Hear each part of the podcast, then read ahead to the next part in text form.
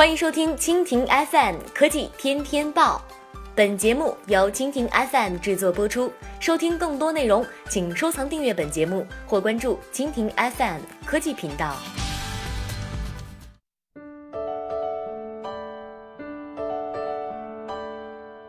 国内播报：中消协约谈易到，立即停止高风险充值返现活动。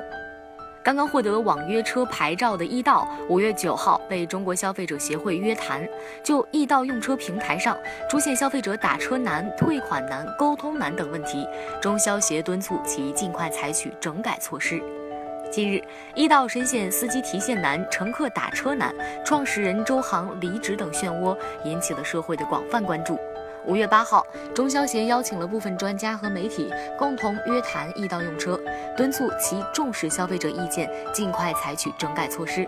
消费者反映，仍然继续发预存车费返现的公告，非常担心充值后的资金安全问题。鉴于易到用车目前的经营状况，中消协敦促易到用车立即停止高风险充值返现活动，公开披露消费者预存资金的使用和管理情况，强化资金的第三方监管。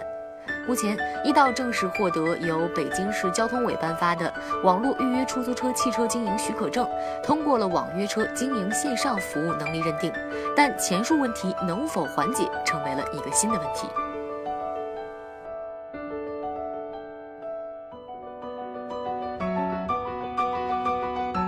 好了，以上就是今天的科技天天报。收听更多内容，请关注蜻蜓 FM 科技频道。